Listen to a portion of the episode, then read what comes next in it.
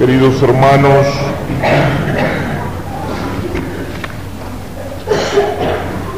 en este día de la novena rezamos especialmente por los jóvenes. Es el día dedicado a la juventud. La iglesia mira de una manera particular hacia la juventud. Todos miran a la juventud, pero hay dos formas a veces de mirarla que son equivocadas. Una es la que encontramos a veces en algunas personas mayores que se olvidan de que fueran jóvenes y que cuando hablan de los jóvenes o piensan en los jóvenes lo único que se les ocurre es la crítica, ¿no es cierto?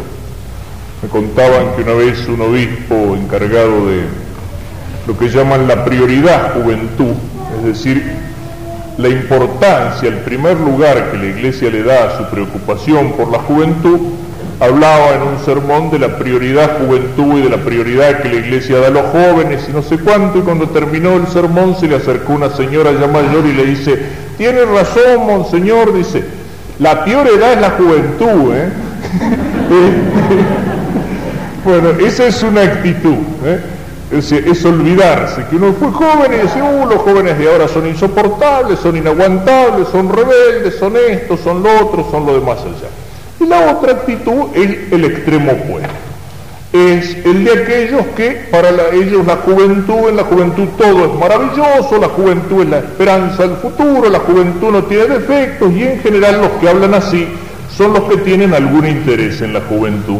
¿Eh? O son los políticos que quieren utilizarla, o son los comerciantes que le quieren vender algo, si nos fijamos en todas las propagandas, en la publicidad, sobre todo en la televisión, cuántas esas propagandas están dirigidas a los niños, porque los niños ven una cosa y les gusta, y no pueden pensar si es bueno o es malo, si se lo puede comprar o no, y están dirigidas a los jóvenes, y están dirigidas a los jóvenes creándoles una mentalidad, una forma de vida, ofreciéndole cosas y ofreciéndole promesas mentirosas para llenarle la cabeza de ilusiones que después no pueden cumplir y para dejarlos así con una sensación de estar frustrados, de estar fracasados, de no tener todos aquellos sueños bonitos y dorados que la propaganda les ofrece. La iglesia enfrente a los jóvenes no toma ninguna de las dos actitudes. Mira a la juventud con esperanza, pero la mira también con preocupación. Mirar con esperanza y con preocupación, sabemos lo que es eso, ¿no es cierto?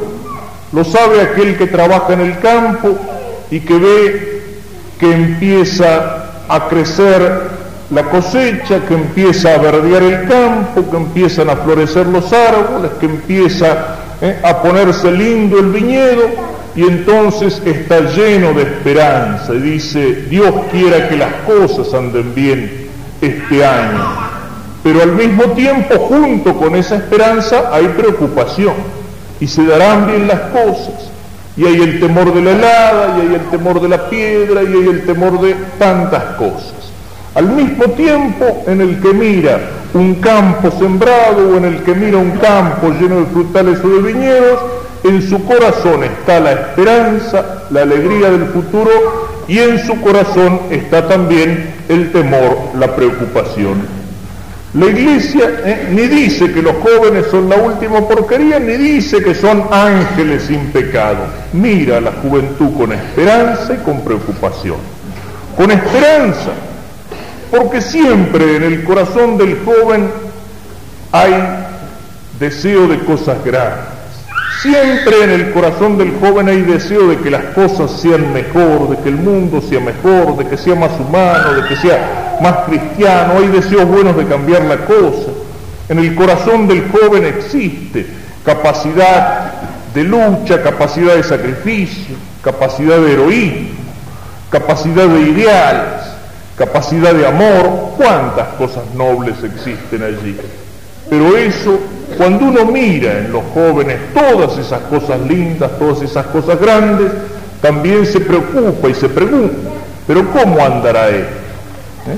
¿Cuántas veces hemos conocido personas que cuando eran jóvenes eran limpios, nobles, sanos, idealistas, querían hacer un mundo mejor, querían cambiar las cosas, eran capaces de entregarse en el apostolado cristiano o en la lucha por un ideal en cualquier lugar que fuera, por la verdad, por la justicia, pero después fue pasando el tiempo, pasaron los años, el cansancio de los años, el polvo del camino, los golpes de la vida, y esos jóvenes que querían cambiar el mundo, que querían las cosas más limpias, más nobles, más sanas, mejores, se fueron venciendo, se fueron arruinando, se fueron acomodando y llegaron a ser como aquellos otros a los cuales ellos criticaban.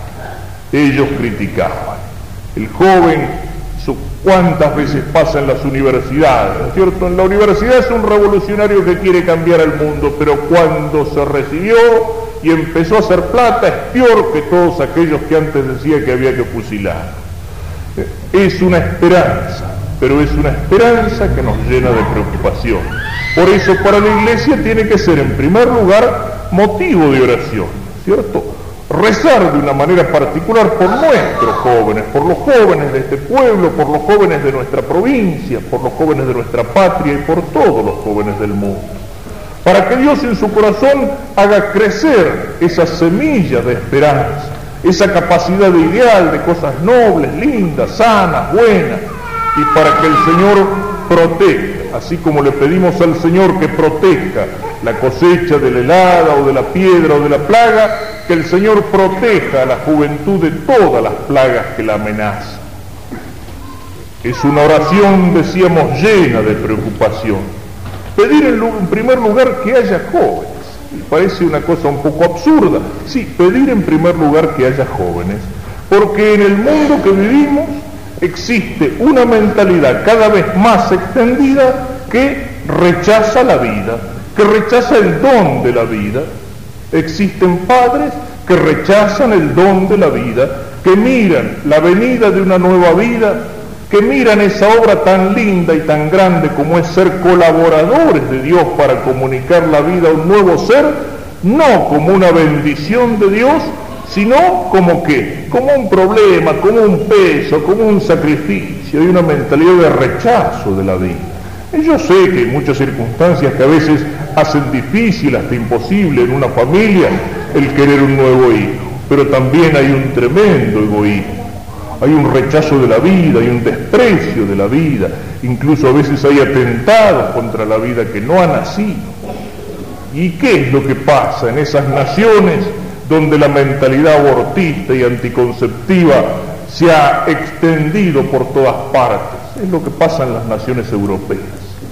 Son naciones que cada vez se vuelven más viejas y son naciones que están entrando en decadencia, porque al no querer la vida y al no querer los niños y al rechazar la vida, se está acabando la juventud.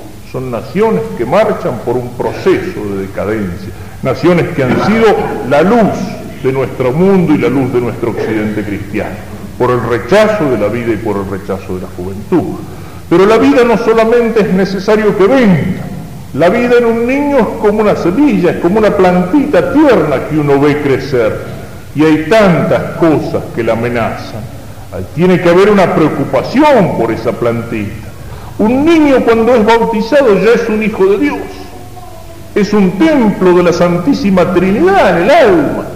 En un niño recién bautizado están presentes las virtudes divinas, la fe, la esperanza, la caridad, está toda la vida cristiana y todo el llamado a la santidad, pero está todavía como una semillita pequeña.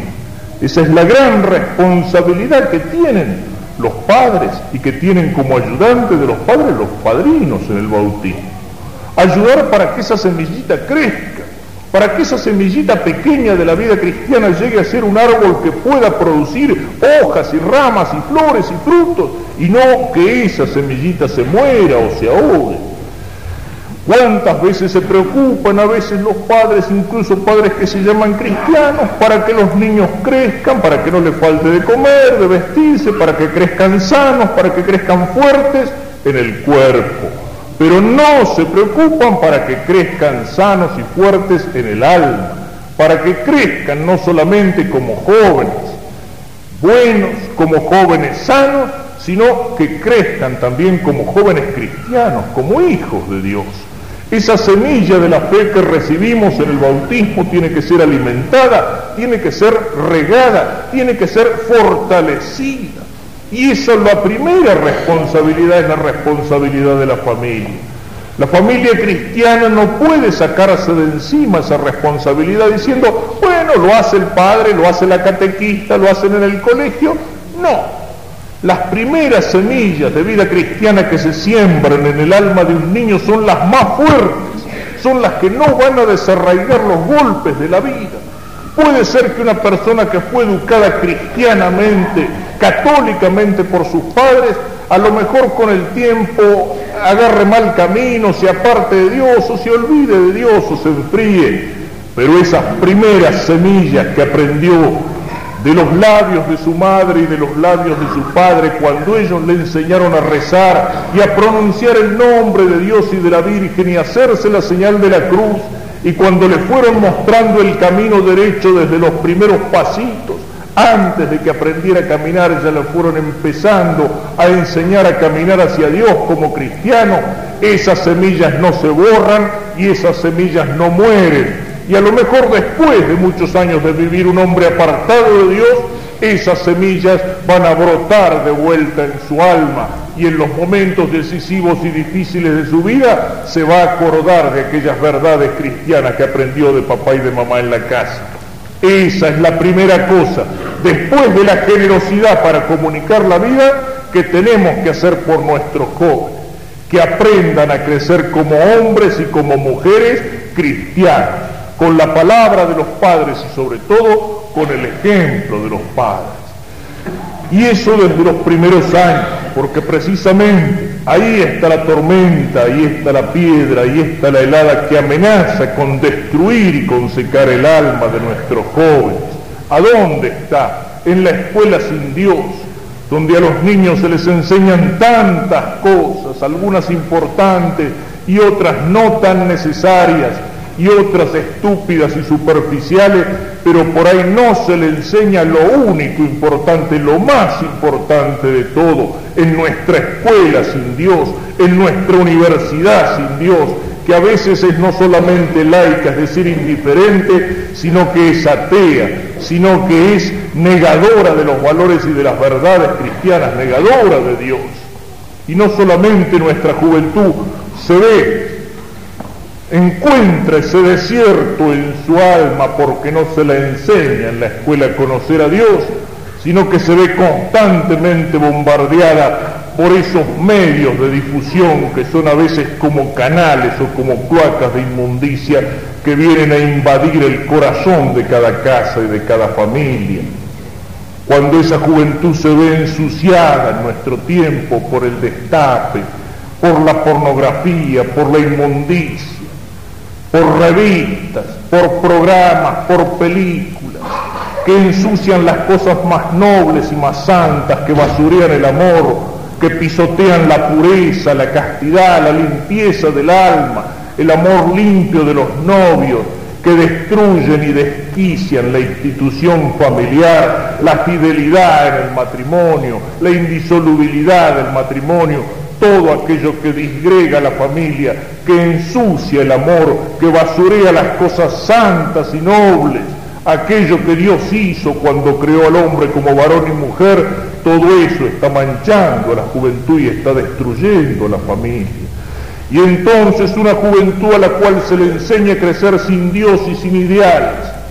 Y los únicos ideales que se le tratan de infundir a través de la publicidad, a través de la propaganda, son ideales comerciales de una vida fácil. Y los únicos ideales nobles y santos que pudieran existir están ausentes. O al contrario, se ensucia las cosas más santas. Ese es el peligro de nuestra juventud. Esa es la disgregación de la familia. Eso es lo que hace crecer a jóvenes sin Dios y sin patria y sin amor.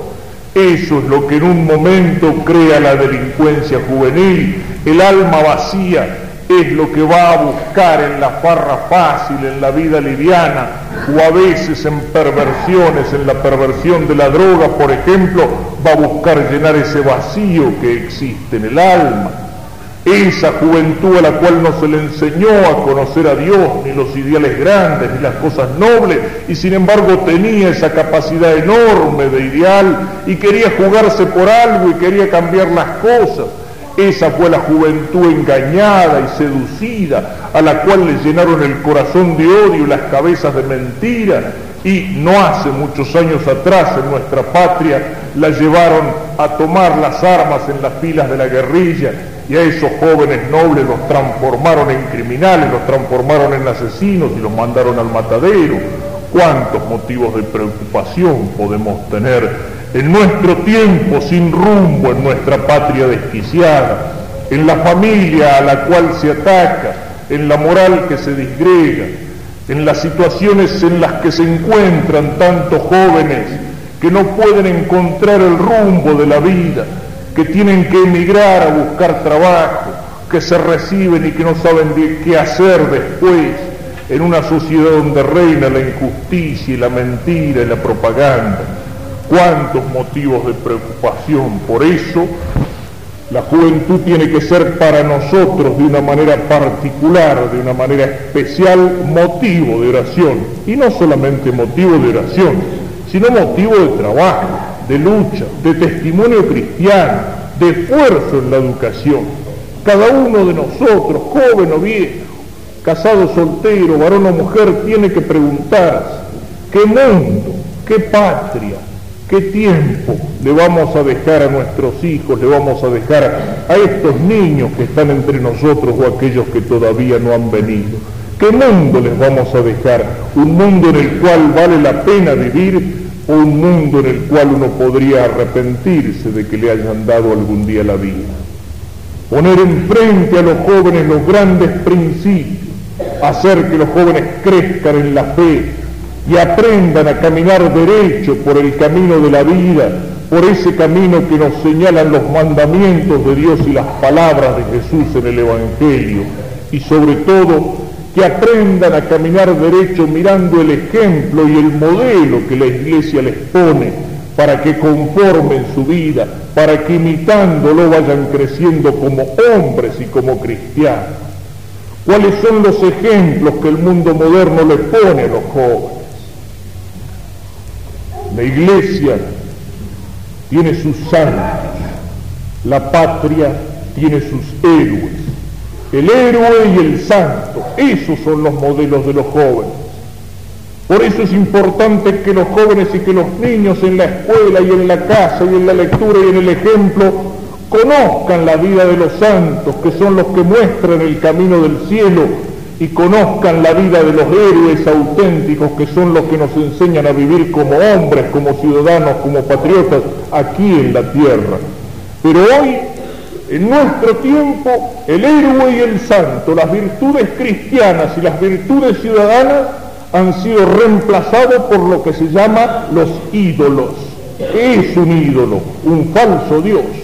¿Qué es un ídolo? Un falso modelo. Los ídolos de la televisión, los ídolos de la canción, los ídolos del rock, los ídolos prefabricados por la propaganda, de las series televisivas cargadas de odio, de sexo, de estupidez y de violencia. Esos son los modelos que se ponen a nuestros jóvenes hoy en lugar del santo y del héroe. Y enfrente a eso la iglesia nos dice, el camino se aprende cuando se mira el camino que han llevado los héroes y el que han llevado los santos. Los héroes en su marcha horizontal sobre la tierra y los santos en su marcha vertical hacia el cielo son los que trazan la imagen de la cruz en nuestras vidas. Y el que resume a los dos, al héroe y al santo, a las virtudes humanas y a las virtudes cristianas, a la santidad y al heroísmo, ¿quién es? Es Cristo. Cristo es nuestro modelo. Cristo es el modelo y el ejemplo que la iglesia pone delante de los ojos de la juventud. Cristo es Dios y hombre verdadero. Es el verbo hecho carne es Dios que por compasión de nuestras miserias baja hasta nosotros, baja hasta nuestra pobreza, hasta nuestra miseria, hasta nuestra condición humana en la encarnación, pero baja hasta nosotros para levantarnos a nosotros a la vida divina, para que podamos vivir como hijos de Dios en la gracia, para que podamos ser hijos de Dios y herederos del cielo. Y el verbo que se hace carne en la persona del verbo, donde se unen la naturaleza humana y la naturaleza divina, nos muestran a Cristo Dios y hombre, y perfecto como Dios y perfecto como hombre. Cristo es el modelo perfecto de las virtudes cristianas. Cristo que conoce al Padre desde toda la eternidad es el modelo de nuestra fe católica que tiene que ser como el conocimiento de Cristo, una fe firme y segura Cristo en el amor de su corazón no es el amor que es puro sentimiento pasajero, sino que es la caridad divina, es el amor de Dios que lo llevó hasta la encarnación, hasta la cruz, hasta la Eucaristía, hasta entregarnos su madre. Cristo es el modelo de nuestra fe, de nuestra esperanza y de nuestra caridad. Y Cristo es el hombre perfecto, el hombre sin pecado, el hombre en el cual se juntan todas las virtudes, incluso aquellas virtudes aparentemente más opuestas. En Cristo se junta la mansedumbre del Cordero y se junta la firmeza y la fortaleza. Es un mismo Cristo el que dice dejad que los niños vengan a mí y el Cristo que se indigna y toma el látigo en la mano para expulsar a los mercaderes del templo. Es el mismo Cristo el que tiene palabras de perdón para los pecadores arrepentidos y palabras duras para los fariseos que se consideran justos, que no tienen necesidad de penitencia. Es el mismo Cristo el que se retira en el silencio y en la oración para encontrarse con el Padre y el Cristo que sabe predicar la verdad a las multitudes y dar el testimonio de la verdad hasta jugarse la vida, hasta el acto supremo del martirio en la cruz. Ese Cristo infinitamente perfecto, ese Cristo que hasta en su muerte, si ustedes han visto ese retrato de Cristo no pintado por mano humana, ese retrato que Jesús dejó impresa en la sábana santa, nos muestra cómo en Cristo se juntan tantas cosas. Es un retrato donde el rostro martirizado de Cristo nos muestra el supremo dolor, los signos de las espinas clavadas en su frente, de los golpes y de los vejámenes sufridos. Un tremendo dolor hay ese rostro en ese rostro de Cristo muerto impreso en la sábana, pero al mismo tiempo hay una inmensa paz, una inmensa mansedumbre, una serenidad que aterra. Así en Cristo se juntan todas las virtudes, así Cristo es perfecto como Dios y es perfecto como hombre. Y mirando a Cristo, conociendo más a Cristo, amando a Cristo, preguntándome en cada momento de mi vida qué es lo que Cristo haría si Cristo estuviera en mi situación, tratando de tener en mi fe la, la firmeza y la certeza de Cristo, tratando de tener en mi corazón los amores y los sentimientos de Cristo, tratando de tener en la esperanza la misma escala de valores que Cristo tenía en su vida, entonces yo lo voy imitando. Así crece la semilla de la vida cristiana. La vida cristiana es una imitación de Cristo.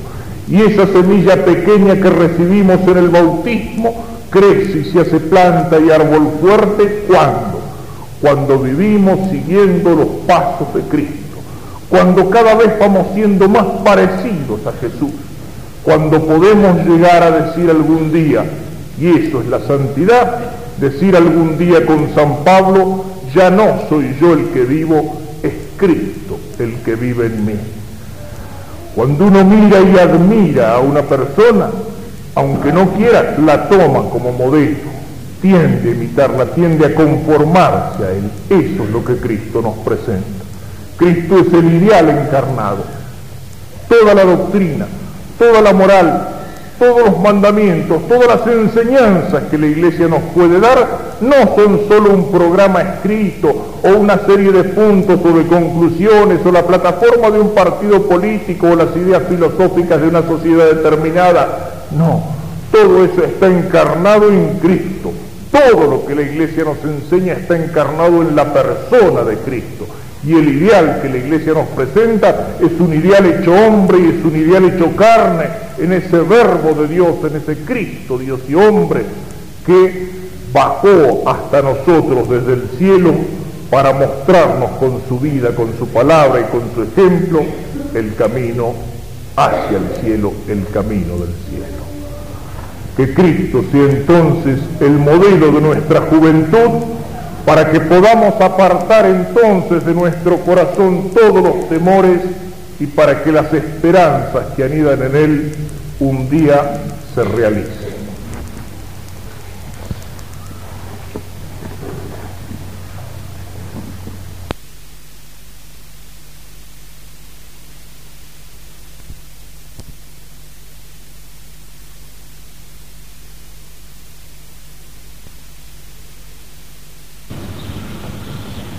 Señor nos dice que toda la ley se resume y depende de estos dos mandamientos. El primero que es amar a Dios por sobre todas las cosas, con todo el corazón, con todo el alma. Y el segundo, no igual, pero sí semejante a este, amar al prójimo como a nosotros mismos. Cristo responde a la pregunta de la manera que hubiera respondido cualquier judío piadoso conocedor de la ley. El mandamiento más alto de todos es el que nos ordena amar a Dios. Pero Cristo responde introduciendo también una novedad y completando la pregunta. De este amor nace el amor del prójimo, del prójimo entendido universalmente y del prójimo amado como nosotros mismos. Todos los otros mandamientos aparecen resumidos en estos dos. Es decir, el doble mandamiento del amor, el mandamiento de la caridad, resume a todos los otros mandamientos. ¿Y qué significa esta caridad? ¿Qué significa este amor? En primer lugar, podemos señalar lo que no significa. Palabra falsificada, la palabra amor, la palabra caridad, como tantas palabras de nuestro tiempo, que juega con las palabras vaciándolas de su contenido.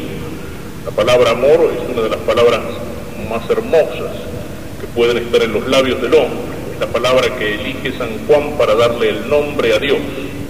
Dios es amor, Dios es caridad, Deus caritas Sin embargo, esa palabra es una palabra ensuciada, basureada. Pensemos en los medios de comunicación. Se llama amor al sexo animalizado. Se llama amor a cualquier sentimiento más o menos superficial, cualquier cancioncita tonta que escuchamos por la radio repite la palabra amor, amor, y esa palabra se repite en la telenovela, y esa palabra se repite en las películas, etcétera, etcétera, y todo eso tiene muy poco que ver con el amor. ¿Qué es entonces el amor? ¿Qué es la caridad? La caridad de todo podemos decir precisamente lo que no es. La caridad no es antes que nada un sentimiento, aun cuando puede ir acompañada por el sentimiento. Sí, ya lo sabemos pero si insisto en esto, y lo insisto con cierta frecuencia, es porque precisamente una de las características del hombre contemporáneo, trabajado a través de los medios de comunicación, es vivir sobre el plano de los sentimientos, es vivir primordialmente sobre el plano de los sentimientos. Es el hombre patas arriba, es el hombre invertido, es el hombre que en lugar de ser inteligencia que ilumina la voluntad, voluntad que ama el bien, sentimientos y pasiones capaces de entusiasmarlo por lo que es verdadero y por lo que es bueno, vive en el plano de los sentimientos, de las pasiones, de los instintos, de las ganas, me gusta, no me gusta. Es el hombre que vive en la superficie de las cosas. Y la caridad no puede ser eso, es algo mucho más profundo que todo eso. No pongamos nuestros amores fundamentales sobre el césped que se marchita. No pongamos nuestros amores fundamentales sobre aquellos sentimientos del corazón del hombre que es veleta movida por todos los vientos. Eso es como edificar sobre arena movediza. El amor de Dios no es antes que nada sentimiento. ¿Por qué? Porque nuestros sentimientos se dirigen con más fuerza a las cosas inmediatas. Es más fácil enamorarse de una persona que nos gusta que enamorarse de Dios, a quien no vemos. Ni siquiera el amor del prójimo es antes que nada sentimiento, porque si no sería imposible, psicológicamente imposible cumplir con el mandamiento de Cristo de amar a nuestros enemigos. Y a veces el sentimiento se desborda, el sentimiento se desordena y a veces los sentimientos más intensos precisamente son los más desordenados. Un hombre casado de 50 años puede enamorarse perdidamente, desesperadamente de una chiquilina de 15 o 16 años. Y ese amor él trata de de ser fiel a, su familia, a su matrimonio, a sus hijos, trata de vencerlo y se le hace cuesta arriba. Yo he visto hombres llorando, no puedo, no puedo sacármelo de encima. Y sin embargo, esa pasión intensa está muy lejos de ser caridad, todo lo contrario. Y si él se dejara llevar por eso, digamos, pecaría, estaría ofendiendo a la caridad. No es entonces antes que nada sentimiento y cuando se la toma así, ¿qué pasa? Que la caridad con respecto a Dios se hace, bueno, cuando tengo ganas rezo, cuando lo siento rezo, cuando no lo siento dejo de rezar, dejo de ir a misa. Esa autenticidad que se entiende como una espontaneidad animal, como una espontaneidad sensitiva. No, es algo mucho más serio, más profundo. Y con el amor al prójimo, ¿qué pasa cuando se lo entiende así sobre el plano del sentimiento? Que ese amor al prójimo deja de ser caridad teologal, caridad sobrenatural, que el prójimo ya no es más amado por amor de Dios y como Dios quiere que lo amemos, sino que se transforma en sentimentalismo. Sentimentalismo que se vuelca en la superficialidad de un grupito que se reúne para intercambiar vivencias o experiencias. Sentimentalismo que identifica la caridad con la fraternidad masónica, una fraternidad puramente humana, una fraternidad rotariana, por encima de las diferencias de clase, de las diferencias de religiones. Y si hay una referencia a Dios es una referencia vaga, a un Dios inexistente o a un Dios que puede tener cualquier cara. Eso no es la caridad cristiana, no es la caridad teologal. Es muy distinta de aquella caridad de la que hablaba la Revolución Francesa y que se quiere imponer así como un humanismo en el plano horizontal, en la pura relación entre los hombres. Y no digamos nada cuando esa fraternidad masónica se transforma siguiendo el ritmo de los tiempos y la moda de los tiempos en aquella caridad que nos presentan las teologías de la liberación, en aquella caridad que es que empieza por dividir dialécticamente al mundo en pobres y ricos, en opresores y oprimidos, y que se transforma en solidaridad en la lucha de clases, en solidaridad con uno de los bandos, en lucha y esa solidaridad, ese compromiso temporal revolucionario es presentado no solo como una exigencia de la caridad, sino como la única forma de vivir la caridad. Y bueno, y si la caridad no es todas estas cosas, y si todas estas cosas deforman la caridad, ¿qué es la caridad? La caridad, amor de Dios por sobre todas las cosas, es una virtud teologal, es decir, una fuerza divina, que eso significa virtud teologal y si es una fuerza divina es que es algo más que humano. Nosotros podemos colaborar con esa fuerza de Dios que viene a nosotros, pero nosotros no podemos producir la caridad. Nosotros con nuestras propias fuerzas, con toda nuestra fuerza somos incapaces de producir el mínimo grado de caridad. Es un don de Dios, es un don divino, es un don que nace de ese otro don que es la gracia y está íntimamente unido a la gracia de Dios de tal manera que la caridad se pierde cuando se pierde la gracia, por ese pecado que llamamos mortal, precisamente porque mata en nosotros la gracia y la caridad. Es un don divino, es una fuerza más que humana, que no niega, que no desconoce las fuerzas humanas. Todos los amores humanos buenos, todos los amores humanos sanos, todos los amores humanos legítimos son asumidos por la caridad, son purificados, son elevados a un plano superior. Pensemos en el amor matrimonial. ¿Qué es lo que hace el sacramento del matrimonio? Es decir, ese, sacramento no viene para destruir o para negar aquel amor del hombre y de la mujer que quieren ser una sola carne y una sola alma y poner el fundamento de una familia. Al contrario, el sacramento viene a bendecir ese amor, viene a asumirlo, viene a levantarlo. La caridad no destruye los amores humanos, pero los trasciende infinitamente. La caridad nos hace posible amar a Dios no con un puro amor humano, sino participando del amor por el cual Dios mismo se ama cuando amamos a Dios en caridad, lo estamos amando con un amor que viene de Él, con ese amor que el Verbo y el Padre, con el cual el Verbo y el Padre se aman, con ese amor personal que es el Espíritu Santo y Él es el que nos comunica el amor de caridad para que nosotros podamos responder a la caridad de Dios. La caridad es algo que nace en Dios antes que en nosotros. No es que hayamos nosotros amado a Dios, dice San Juan, sino que Él nos amó primero.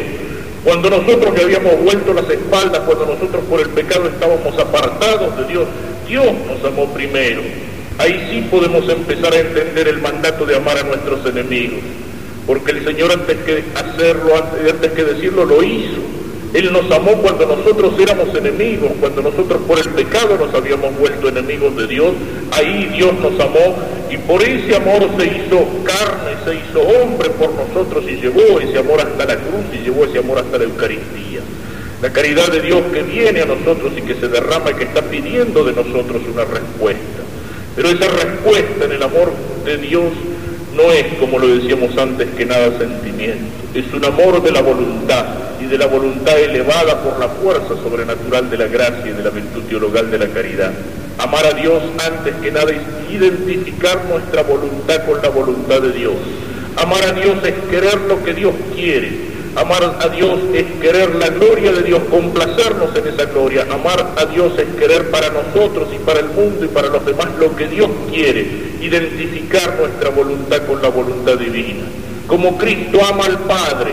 Y cuando Cristo viene al mundo dice, he aquí Señor que vengo para hacer tu voluntad e incluso cuando él siente la rebelión de su sensibilidad humana enfrente a la cruz en el huerto de los olivos, dice que no se haga mi voluntad sino la tuya. Así amó Cristo al Padre, identificando su voluntad con la voluntad del Padre, cumpliendo la obra que el Padre le había mandado. Así lo ama la Santísima Virgen cuando en la Anunciación dice aquí la esclava del Señor. ¿Por qué? Porque el esclavo no tiene voluntad propia. La voluntad del esclavo es la voluntad del dueño la Virgen se hace esclava libremente, voluntariamente, ella pone su voluntad al servicio de la misión que Dios le encomienda. Ese es el amor que Dios está pidiendo de nosotros. No el amor de palabra, no el amor de sentimientos bonitos, no el amor de esas cosas que le podemos decir con la lengua pero que no nos cuestan nada. No son los que me dicen, Señor, Señor, los que entran en el reino de los cielos, sino los que hacen la voluntad de mi Padre. El que me ama es el que cumple mis mandamientos. Así amamos a Dios. Cuando cumplimos sus mandamientos y cuando los cumplimos con esa generosidad que nos lleva a no limitarnos en el no pecar, sino que nos lleva a entregarnos con generosidad en el seguimiento de las palabras de Cristo, en el Evangelio de los consejos del Evangelio. Esa es nuestra forma de amar a Dios.